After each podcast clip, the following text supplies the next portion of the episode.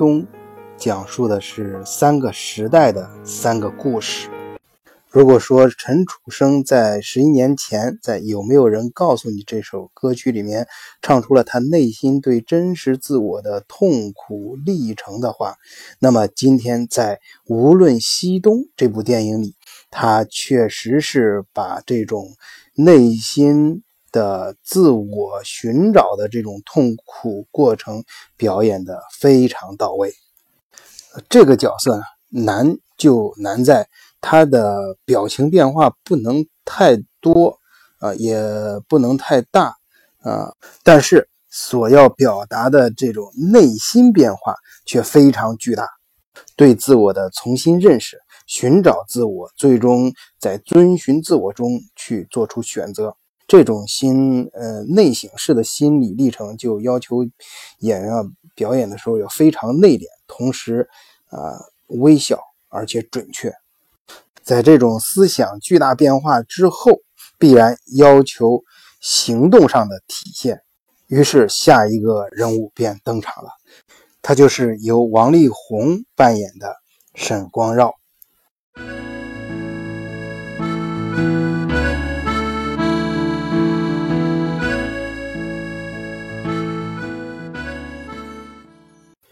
对王力宏这个大明星的安排，我估计李芳芳导演是费了不少心思。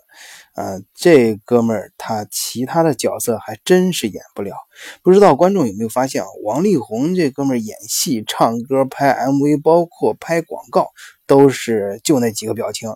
嗯，他他不是说像高成建一样就就就很单调的表情，但是呢，呃非常有表现力和感染力，也不是那种现在佛系青年那种呃很很有特色的那种表情，而是呃那几个呃非常简单呃有有一点干燥的那种表情，呃但是呢。人家王力宏啊，长得太帅，家庭背景太好，个人又太有才华，所以对这种人来说，演技啊就不重要了。就像去年他最火的那个《飘向北乡》的《呃飘向北方》的啊那那个那个歌和那个 MV 一样你想那么有节奏和带劲的那种 MV，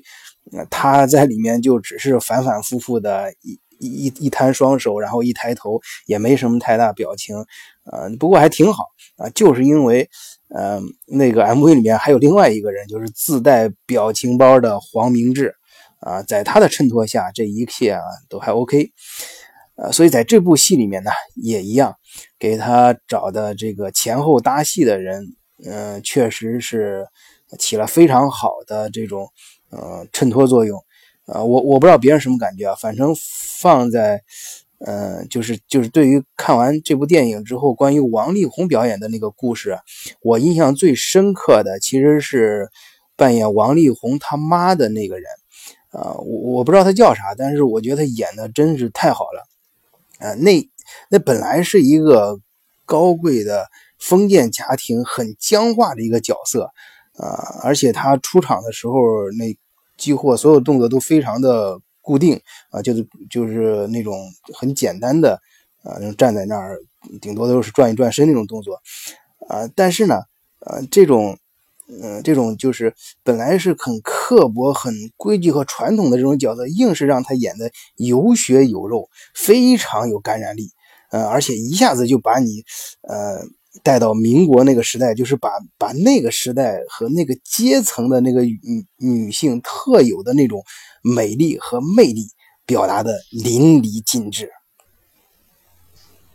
后来我还专门查了一下，啊，这个演员呢叫米雪，是 TVB 出身啊，怪不得呢，他能在几个简单的动作中就把民国文化的那种底蕴啊彻底给表现出来。啊，这李芳芳导演啊，还你要说还真是会找演员啊，他也非常会讲故事啊。说实话，这个忠孝不能两全的故事啊，搞不好就很容易演的那种很狗血的那种剧情啊。但是呢，他通过一个母亲的视角去看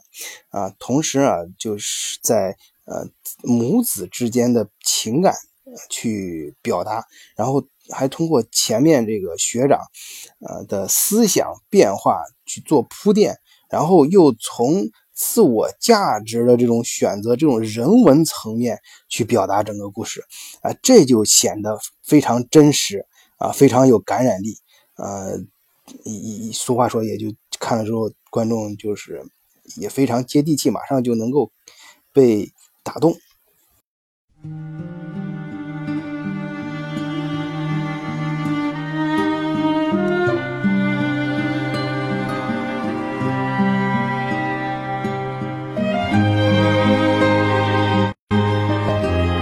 第二个故事有关爱情，有关勇敢。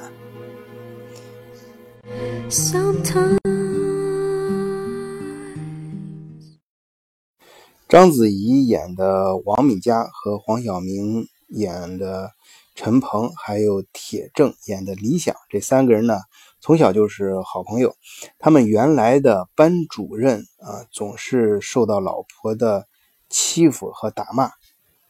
当然，这清官难断家务事这种家庭矛盾本身很复杂啊。这个电视。这个电影里面，啊，他演的也是从不同的角度，后来和后来剧情的发展也谈到了这一点，就不同的角度你去看他们两个之间的情感，那那是那是不一样的。但是当从那个章子怡她扮演的那个角色的这个视角去看呢，那自己的自己当年的这班主任就是一个好人，嗯，他就是受到。老婆欺负了，那他们就要为他们当年的班主任申冤。于是呢，呃，章子怡和李想呢，他就想了一个办法，就是通过匿名信去警告一下这老师的妻子。啊，但是呢，那个时候没有打字机啊，你怎么写匿名信呢？你要知道你的笔记会暴露的。啊，于是他们就那找来了同事们的病例啊，因为当时，嗯，这个章子怡版这个王敏佳和李想是在医院里工作，他们有很多同事都有写病历的习惯，被这种要求嘛，拿来各种各样的病历，根据不同人的字迹啊，蒙在这个不同的病历上啊，就让根据不同的这种呃笔记，就凑出了一封匿名信啊，而且这个言辞呢非常犀利，以至于他师母看了之后几天就睡不着觉啊，所以他师母终于有一天想起来，哎，自己。老公的学生当中啊，呃，就有那么一个学生很特殊，从来不用句号，总是一逗到底，结尾是三个感叹号。于是，呃，他就找到了这个人，那人就是王敏佳，他就冲到这王敏佳的单位兴师问罪。本来这扮演王家这章子怡啊，她可以抵赖的，啊，打死不承认就行了吧？你反正也没办法，嗯，你你你这个证据你。他不是铁证啊，呃，但是呢，这个时候就表现出人物的性格来了。当这个师母说出他自己的理由之后，那张子阳那个嘎嘣脆的他就承认了，啊啊，他那反正我就是看不惯你欺负我敬爱的老师，呃，你怎么地吧？呃，而且呢，他把他把这罪名啊一个人就承担了，啊，当时呢跟他共谋的这李想也在场。啊，我相信他内心呢是充满着这种痛苦的挣扎，但是嘴上始终没敢开枪。而那个时候呢，由王黄晓明扮演的张鹏啊，就是电影中有点一根筋的感觉，他始终是把这个爱情放在自己的理想前面的。所以在毕业分配的时候，当时。也是彩后面彩蛋里面交代，当时这个邓稼先去他们清华大学，呃呃找这个毕业生的时候，就就其实当时选中了他，因为他是他们那一届物理系的最优秀的学生，而他呢拒绝了这个选择，他是想呃先先考虑到自己的爱人，他他想去和呃章子怡扮演那个演员生活在一起嘛，呃他他就嗯他但是他去。在毕业之后，他就在那一方非常兴奋的去奔跑着去寻找他的爱人的时候，他却呃发现了呃很很巧合的一幕吧，就是他呃他觉得呃通过那一幕看，他觉得是呃章子怡那个黄敏佳呢和李想呢走在了一起啊，他们俩好上了，所以他就自己黯然的退场，回到学校啊接受这个。国家的这种分配。呃，发生这个事儿的时候，他已经是去了那个所谓的第九局，就一个秘密的科研机构。呃，这里顺便呃说一下，我其实一直不是特别看好黄晓明的演技，但是，嗯，这里不得不又一次提到，这李芳芳还真是会安排演员，这种角色还比较适合。你别说黄晓明，呃，演的还还还还挺不错啊，呃，至少很符合这个角色在电影中的那个定位。啊，回到我们剧情，他。嗯，前面呢他都铺垫好了嘛。老师的妻子是母老虎级别的这样一个人物，呃，再加上那时候呢，嗯，黄敏佳呢，就是章子怡扮演这个人，他，呃，他由于他的虚荣心撒了一个小谎，但在那个特殊的时期呢，他这这个事件就被上升到政治政治问题，啊，这个事情呢就进一步恶化到上纲上线的地步。呃，所以他们就把章子怡直接逮起来了，然后还拉出来批斗。嗯，在一次呃，本来大家要看电影的时候，在电影放映之前，哎，这个这这一个小小组织吧，小团体把这个章章子怡搂出来，这黄明佳搂出来之后，给他放了一个高高比较高的椅子，让他站上去，然后开大家开始嗯头上挂一个大牌子，开始各种批斗，各种屎盆子往上一顿扣。呃，这边呢是大家批斗着这个黄敏佳，黄敏佳他站在比较高的椅子上，他被批斗的时候呢，他的视野呢却看到了隔壁，啊，隔壁呢正好是理想在开他的表彰大会，啊，理想终于可以拿到了这单位中仅有的两个名额之一，然后可以代表单位去进行支边工作，啊，他呢。这时候由衷的为理想感到高兴，嘴角呢很自然的流露出了一个微笑。可就是这一瞬间的微笑被那只母老虎给捕捉到了啊！他看到之后那还得了，一声嘶吼啊！你还敢在这种时候自己笑啊？于是呢，这场群批就立刻升级为群殴，直接就把黄敏佳给。打的晕死了过去。其实啊，在这个过程中，嗯，黄呃王敏佳呢，他站在这个高高比较高的地方，而隔壁的可以看到隔壁的理想，而隔壁的理想呢，也站到比较高的地方。只不过呢，嗯，他站到比较高的地方是因为被批斗。而理想站到比较高的地方呢，是，嗯，开表彰大会，是在演，是在念自己的演讲稿，呃，所以在，黄王敏佳站在，正如王敏佳站在那里，就是由衷的看到，呃，这个理想由衷的为理想而高兴的时候，这个理想的看到王敏佳的时候也。由衷的为他感到非常非常难过和痛苦，啊！但是王敏佳敢于为他承担罪名，为他流露出嘴角真诚的微笑，而他却不敢。他看着为自己承担罪名的同伴被批斗致死，我相信他的内心是非常痛苦和做了很大的挣扎，但是他却依然。带着大红花读着他的演讲稿，空下起了雨，啊，他也不敢利用这个机会去救王敏佳，而是跟着领导去大厅里继续读他的演讲稿。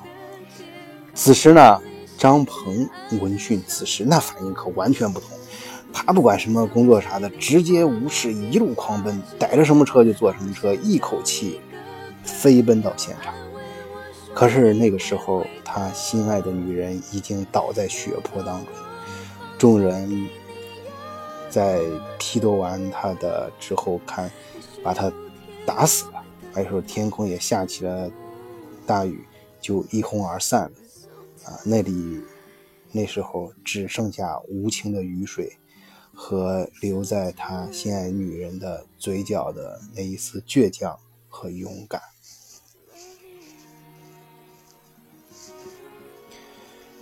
这痛苦欲生的这黄晓明扮演这个张鹏啊，他抱着心爱的女人的尸体，连夜就跑到荒郊野外，为她挖了一个大坑，啊，想把她埋起来。他要为自己的青春留下一块可以让他祭奠的圣地。可是，啊，那个时候也算是老天开眼，就在他要埋掉黄米家的时候，晕死过去的黄米家突然醒了过来。啊，这两人当然很高兴了，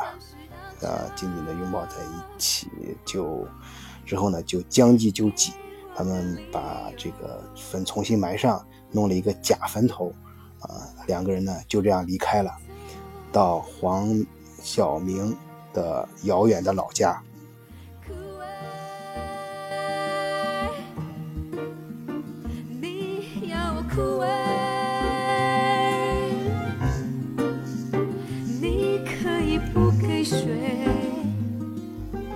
本来呢，如果故事就这么结束，啊，那它一定是一个非常。传奇和浪漫的故事，嗯，但是呢，这样就不够深刻。至少李芳芳觉得这样不行，她要把爱情中的那种勇敢的那股劲儿啊，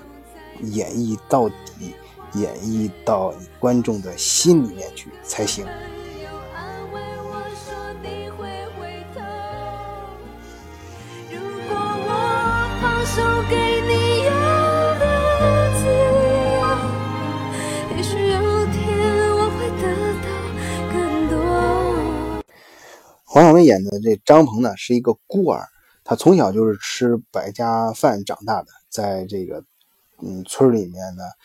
呃那时候呢，嗯他他很小嘛，就是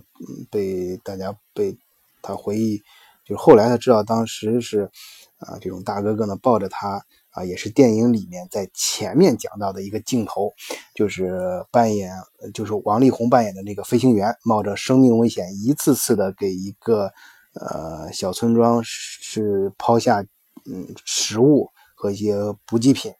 呃，正好呢，呃，在那个那个小村庄里呢，就有黄晓明，他他是被呃没有王力宏的这个。冒着自己生命危险运输呃去投放食品的这个事儿呢，他们那个村很多人都包括他都不可能活下来啊。这个呢也是这个故事跟上一个故事的一个联系点。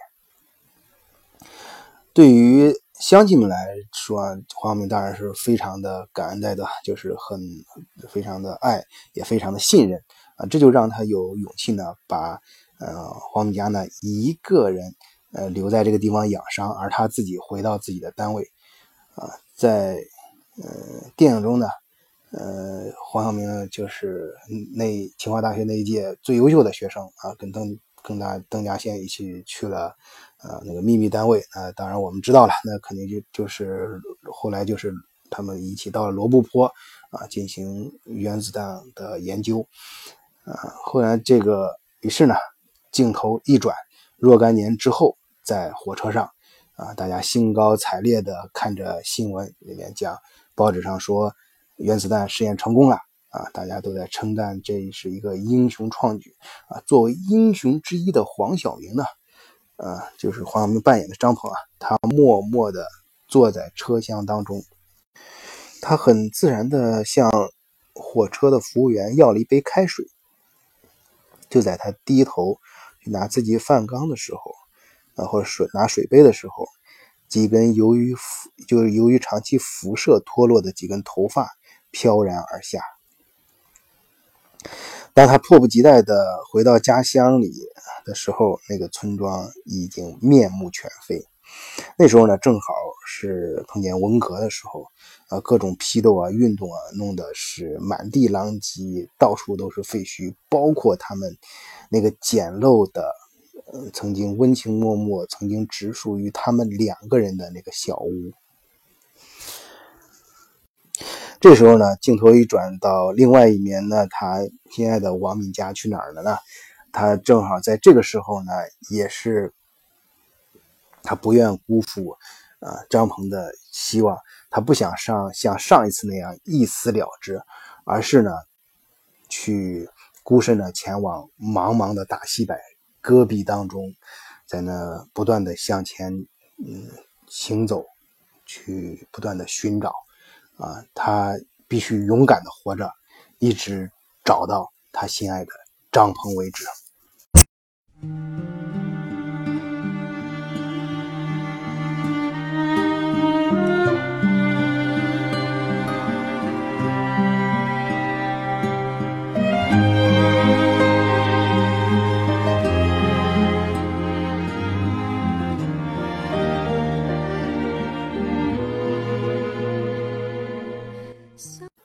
我们再来看铁正扮演的李想，嗯，这个人呢也是联系下一个故事的关键。李想当时，嗯，被张鹏带到黄敏家的墓前的时候，他当然是非常的悔恨啊，就悔恨的程度啊想一头撞死啊，他渴求当时张鹏把他能给痛打一顿，可是张鹏。并没有这样做，只是告诉他，呃，就是电影中用了一句文言文，但简单说就是死去的人已经死了，啊，这个事情已经过去了，你呢，对活着的人好一点吧。啊，当然他也没有把黄敏佳起死回生的这个秘密告诉他。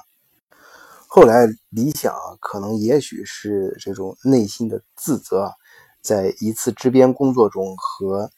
呃，另外两个同事遭遇暴风雪的时候，他就把自己呃所有的供给和营养都留给了两个同事，只身的去寻找救援。后来他找到救援的时候，自己只剩下最后一口气啊，他告诉了同事的两个同事的位置啊，自己也在最后生命最后一瞬间回想起了在王敏家墓前的情景，然后便死去了。就在那一刻呢，可以说理想的懦弱终于变成了勇敢，或者说理想这个人他本身他的内心他就是有这么一个勇敢的心啊，只是在这种生命的造化中，在那一时刻得到了，终于得到了释放。理想牺牲了自己，救了两个同事，而这两个同事就是第三个。故事的主角的父母。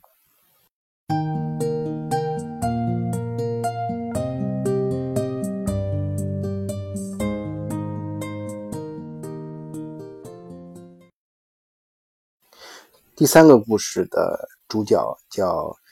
张果果，是由张震扮演的。他是在都市中打拼的这么一个，呃，是一个精英的代表。当然，在这就像很多职场精英一样，在公司中遇到勾心斗角的办公室政治啊，而他所在的呃广告公司呢，也是一个典型的都市的一个代表，就是他寻找啊一种打造人为打造这么一个故事，去为某一个品牌的奶粉啊呃塑造品牌和公众形象，这里面就。呃，牵扯到那必须说，他他选择的就是在一个呃四胞胎的一个家庭啊，这样一个社会底层的这样一个家庭，用他们的故事啊去讲述，为这个奶粉做背书吧。那作为交换呢，他就要给这个家庭很多照顾，甚至帮他们安排居所，呃，安排嗯这种工作。啊，以至于非常细微的帮他孩子起名，这种，嗯，就是这个电影比较有意思，是他从另外一个视角啊，就同样这些事情，就是大家在当今社会中都不难理解，尤其是在都市中打拼过的，呃，这些朋友们，他，嗯，他呢，从另外一个视角，就是，呃，在这个过程中，以以张张果果他的视角呢去看，可能把这看成一种交换，看成一种交易，而。电影呢，就是通过张果果的父母去讲述这个当时这个理想救赎他们的这个往事，啊，这一系列事情呢，让张果果逐渐的反省到，去挖掘自己的内心，去重新换一个视角去看待这样一件事，就是突然发现，就是人家，呃，作为底层的这个家庭呢，也不是说图着非要到他这儿去，去去拿很多钱什么的。其实不断的找他，并不是说为了去讹他，而是说只是想亲亲自表达感谢啊，把四个孩子的胎毛做成了胎这个毛笔啊送给他。于是呢，最后张果果扮演的呃，就是徐张震扮演的这个张果果主角啊，最后呃，终于得到了反省，他拒绝了大人物给他的诱惑，兑现了对底层小人物的承诺。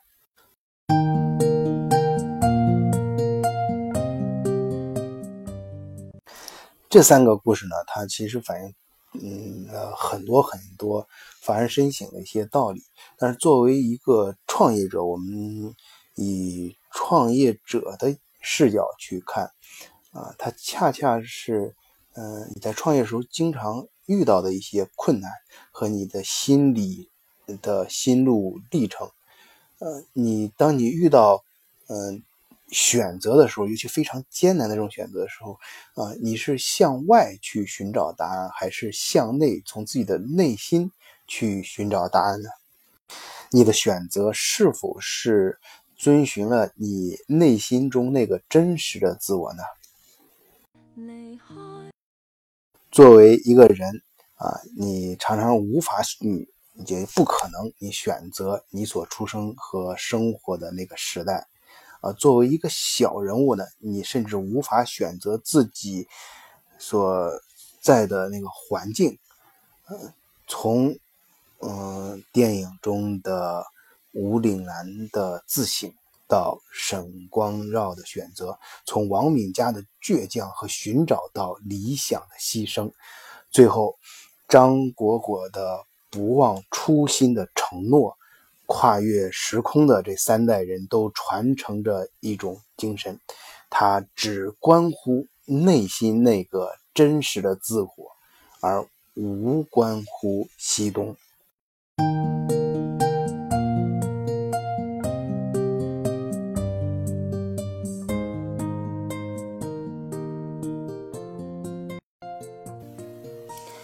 其实，在演绎手法上和感觉上，我总觉得这部电影啊，非常像另一部美国电影，叫《云图》。呃，下一期节目呢，我想给大家谈一谈，呃，在讲传承，就是跨时空的这种传承这一类科幻电影的时候，为什么中国是？啊，无问西东，而美国是云图，而像德国这样的欧洲一些国家呢，就没有这样的影视作品呢。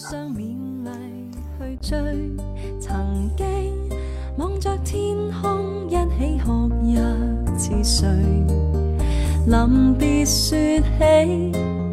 亦笑相对。